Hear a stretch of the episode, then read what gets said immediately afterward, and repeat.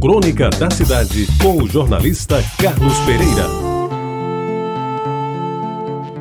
Amigos ouvintes da Tabajara, naqueles tempos de antigamente, as guloseimas a que tínhamos direito como crianças e adolescentes de Jaguaribe eram bem diferentes da que os meninos de hoje consomem.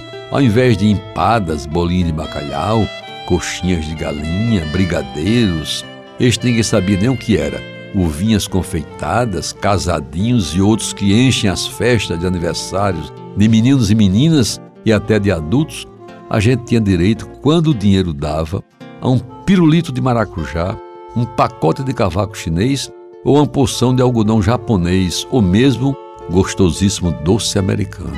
Os pirulitos eram vendidos diariamente de porta em porta e geralmente por adolescentes que com a tábua furada engastada numa haste de madeira, saía anunciando aos quatro cantos: pirulito, pirulito, mel de abelha, maracujá.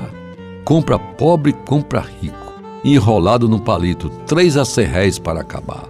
Amigos ouvintes, o cavaco chinês, cuja composição eu nunca soube definir, era e ainda é hoje uma mistura de farinha de trigo, clara de ovo e talvez outros ingredientes que apareciam em forma de cone, em finas camadas, vendidas aos montes retiradas de um latão e cujo preço permitia comprar mais de uma unidade. Gostoso, se desmanchava na boca e fazia a alegria de todos. Um dia desses voltei a vê-lo de perto, vendido nas esquinas da Agamenon Magalhães, em Recife, em forma de rolinhos a dois reais cada, e bem aceitos pelos motoristas que, impacientes, esperavam a abertura dos sinais luminosos.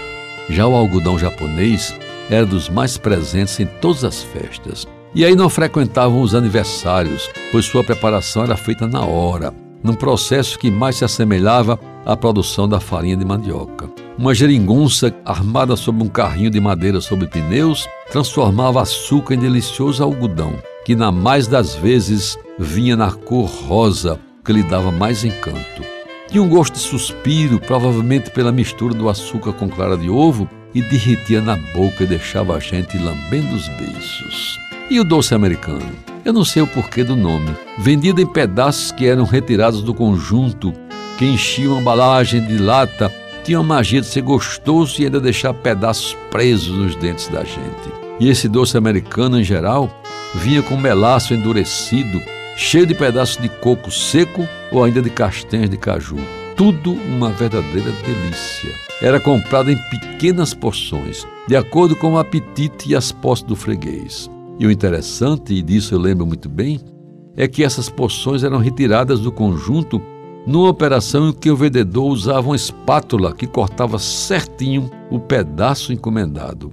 E ainda tínhamos direito a uma raspadinha do que ficava no fundo da lata. Falar em raspadinha, eis outra guloseima bastante apreciada naqueles tempos, tanto quanto os dindins, mas o tempo acabou e esses ficam para outra vez. Você ouviu Crônica da Cidade com o jornalista Carlos Pereira.